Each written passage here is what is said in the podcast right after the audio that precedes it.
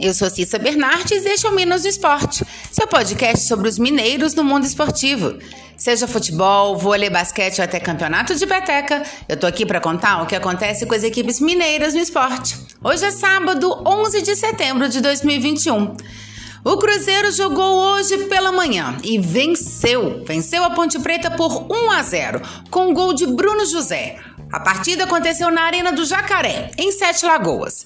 O atacante balançou as redes aos 17 minutos do segundo tempo, quando aproveitou um bate-rebate dentro da área e acertou o ângulo esquerdo do goleiro Ivan. Com o resultado, o Cruzeiro chegou aos 29 pontos e alcança a 13ª colocação da tabela, ultrapassando o Brusque. O time celeste também chega ao décimo jogo sem derrotas na Série B. Cruzeiro volta a campo na próxima quinta-feira, novamente na Arena do Jacaré, quando vai enfrentar o Operário às 19 horas. O Cruzeiro de Vanderlei Luxemburgo jogou com Fábio, Cáceres, Ramon, Eduardo Brock e Matheus Pereira. Adriano, depois Flávio, Rômulo, depois Marco Antônio e Marcinho, depois Giovanni. Wellington Nem, Claudinho, depois Bruno José e Thiago, depois Marcelo Moreno. A Ponte Preta, sob o comando de Sandro Forner, já que Gilson Kleina está suspenso, jogou com Ivan, Felipe Albuquerque, depois Kevin, Ednei, Cleilton e Marcelo Hermes. André Luiz, Marcos Júnior, depois Iago e Fecim, depois Camilo. Richard, depois Iago e depois Thales, Moisés e João Veras. E a partida contou com o retorno da torcida celeste nas arquibancadas para motivar o time. Na Arena do Jacaré, houve a presença de 4.467 torcedores pagantes. Série D. Hoje começa a segunda fase da competição. Agora são os jogos de mata-mata, partidas de ida e volta. A Caldense entra em campo daqui a pouco, às 16 horas, contra o Aparecidense, no estádio Ronaldão, em Poços de Caldas. A prefeitura autorizou a volta parcial do público nos jogos da cidade, mas nessa partida de hoje vai ser sem a presença de torcedores. Para abrir o mata-mata, o técnico Marcos Gripe sabe que a veterana precisa melhorar o seu retrospecto nas partidas realizadas em casa. Nos sete jogos no Ronaldão realizados na primeira fase, a Caldense foi derrotada três vezes, empatou em duas, venceu apenas duas. O treinador não vai poder mais contar com o atacante Gabriel Santos, o maior goleador entre as quatro divisões nacionais foi emprestado para o Ceará e não veste mais a camisa da Caldense. A provável veterana para logo mais tem João Paulo, João Vitor, Jonathan Costa ou Moraes, Rodolfo e Geisandro, Guilherme Borges, Lucas Silva, Patrick Lopes, Luan Gabriel e Caio Ribeiro. À frente, Gabriel Braga. E para essa partida, o técnico do Aparecidense, Thiago Carvalho, tem o desfalque certo de Flávio Henrique, que está suspenso. A equipe goiana sofreu apenas três gols nas sete partidas disputadas fora de casa na primeira fase. O provável aparecidense tem Pedro Henrique, Rafael Cruz, Rafael Goiano, Vanderlei e Gabriel Rodrigues. Bruno Henrique, Rodriguinho e Robert. David, Rafa Marcos e Alex Henrique. Também às 16 horas, o Boa Esporte joga contra o União Rondonópolis, no estádio Lutero Lopes, em Rondonópolis, no Mato Grosso. O técnico da equipe mato-grossense, Odil Soares, precisa melhorar o desempenho do time em casa para poder largar na frente e na luta pela vaga. O União, nas sete partidas realizadas em Rondonópolis, foi derrotado por três vezes e sofreu mais gols do que marcou. Para tentar construir vantagem, Odil não terá nenhum desfalque para a partida de logo mais. O provável União tem Neneca, Lucas Moreira, Odail Júnior, Vinícius e Juan. Odair, Adriano Peixinho, Davidson Pikachu, Michel, Eltinho e Kleberson Tiarinha. E o técnico do Boa Gabardo Júnior conta com o bom desempenho do time em jogos fora de casa para poder buscar mais uma vitória na competição. Em sete jogos longe de Varginha, o Boa venceu três vezes e empatou outras duas, além de ter sofrido duas derrotas. Gabardo não poderá contar com o atacante Wagner, que está suspenso. O lateral Raul estava lesionado, mas não teve o retorno divulgado pelo clube. Para o mata-mata, a Coruja ganhou o reforço do volante Leandro Salino. Mas, segundo a assessoria do time, ele não deve jogar no Mato Grosso. Por outro lado, Gabriel Pinheiro e Aruá retornam de suspensão. O provável boa de logo mais tem Tom, Gabriel Pinheiro ou Whindersson, Glauco e Alex Alves, Zé Augusto, Alisson Santos, Iago Sampaio e Aruá, Fabinho, William Mococa e Lucas Coelho. Já o Uberlândia entra em campo somente amanhã. O Verdão vai receber o Nova Mutum às 16 horas no Parque do Sabiá, no Triângulo Mineiro. E ontem, o time anunciou as contratações do zagueiro Rafa Leme e do atacante Pedro Vitor. Os dois atletas já foram inscritos no BID da CBF né, e já podem ser relacionados para o jogo de amanhã. O zagueiro Rafa Leme, de 30 anos, estava no União Luziense, na disputa do módulo 2 do Campeonato Mineiro. E o atacante Pedro Vitor disputou o Campeonato Paranaense pelo Azures. O jogador de 23 anos pertence ao Fortaleza e chega emprestado ao Verdão. Pela 16ª rodada da Série C, o Tombense entra em campo amanhã às 11 horas da manhã quando vai enfrentar o Floresta no Almeidão em Tombos. A equipe mineira está em terceiro lugar na tabela com 23 pontos, um a menos que Manaus e Paysandu, que são os dois primeiros colocados do grupo. Pela vigésima rodada da Série A, o América entra em campo daqui a pouquinho, às 16 horas, quando vai enfrentar o Atlético Paranaense no Independência.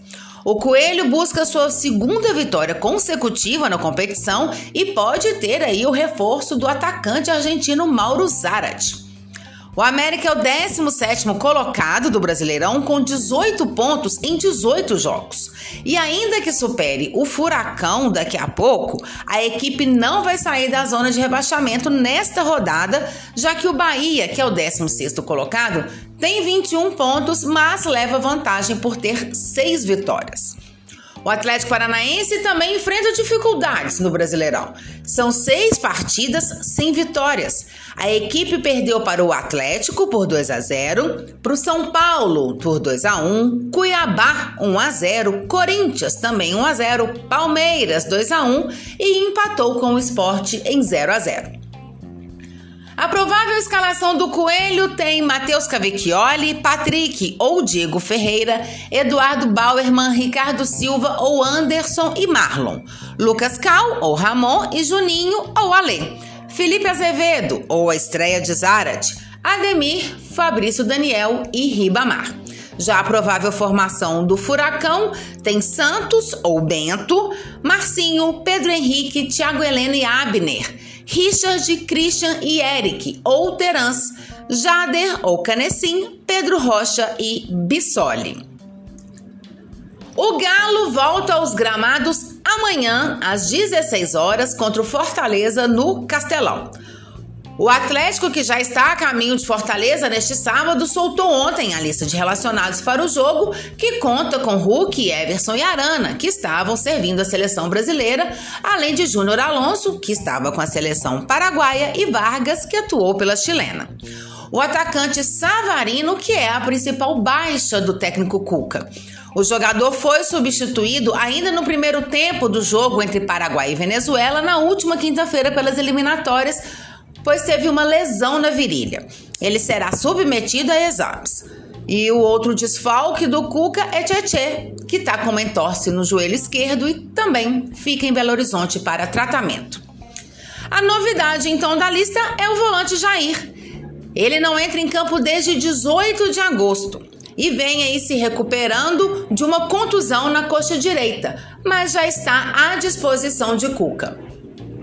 Devido ao limite de estrangeiros, o volante equatoriano Alan Franco, que estava com a sua seleção pelas eliminatórias, ficou fora da relação e permanece em BH. Dylan Borreiro, Nacho Fernandes e Zaracho vão para o Ceará. Antes da viagem, o time atleticano realizou uma atividade na cidade do Galo hoje pela manhã. Foi aí o último treinamento antes da partida. O Galo é o líder do Brasileirão com 39 pontos. Como eu prometi ontem, hoje eu vou falar sobre a volta da torcida aos estádios em Belo Horizonte. Vamos começar falando que o jogo decisivo da semifinal da Libertadores entre Atlético e Palmeiras, no dia 28 de setembro, no Mineirão, terá a presença dos torcedores atleticanos. A Prefeitura de Belo Horizonte, em reunião com os clubes da capital na última quinta-feira, autorizou a entrada de público nos jogos da cidade. Assim como o Flamengo, o Galo tem o aval, a partir de uma decisão do STJD, para poder contar com a sua torcida nas partidas do Brasileirão. No entanto, na reunião que teve com os clubes da Série A na quarta-feira, o, o, Atlético garantiu que vai respeitar a decisão do arbitral, que é só permitir a presença de torcedores nas partidas quando todos os clubes tiverem a mesma possibilidade. Ainda assim, o Atlético vai poder contar com a torcida no dia 28 de setembro. Por quê? Porque é o jogo da Libertadores que a Comebol autoriza que clubes participantes do torneio tenham público em seus jogos, desde que haja a autorização das respectivas prefeituras. E a PBH liberou na última quinta-feira. Além de ter liberado novamente a presença de torcedores nos jogos, a prefeitura informou que também será autorizada a venda de cerveja dentro dos estágios e com preços mais populares. Os portões ainda serão fechados uma hora antes das partidas para poder forçar o público a entrar mais cedo para o estádio. Segundo o prefeito Alexandre Calil, a medida tentará por fim às aglomerações no entorno do Mineirão. Abre aspas.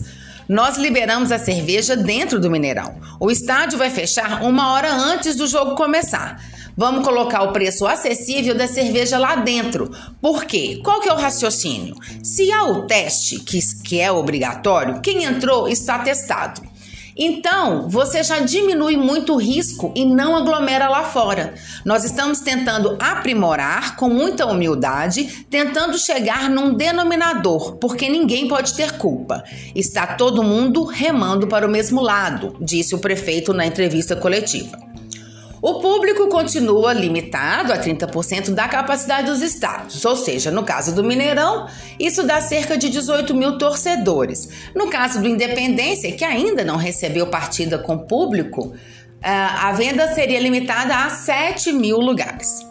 Se o próximo evento teste tiver resultado satisfatório, a prefeitura então estuda posteriormente o aumento da carga de ingressos para os os Jogos em Belo Horizonte. Um dos fatores que encorajaram a prefeitura a liberar novamente a presença de torcedores nos jogos foi a constatação de que a contaminação por Covid-19 entre os torcedores que estiveram nos dois eventos teste em agosto foi apenas de 0,1%.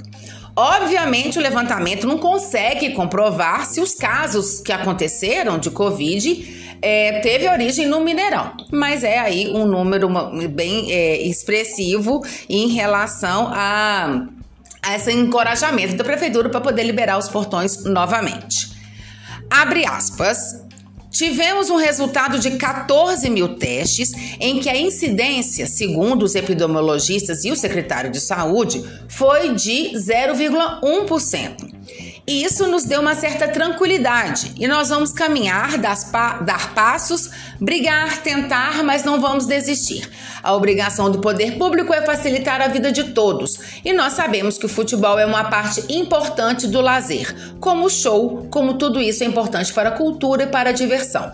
É isso que nós temos que fazer, disse aí o prefeito Alexandre Calil. Bom, então eu volto segunda-feira, para poder falar dos resultados deste final de semana e, é claro, muito mais informações dos esportes de Minas para vocês. Até lá! E se você quer saber sobre o seu time ou qualquer informação esportiva de Minas, manda mensagem, perguntas, dá um oi. Meu Twitter é arroba Cissa Bernardes e meu e-mail é cissabernardes.gmail.com Até mais! Boas competições para todos!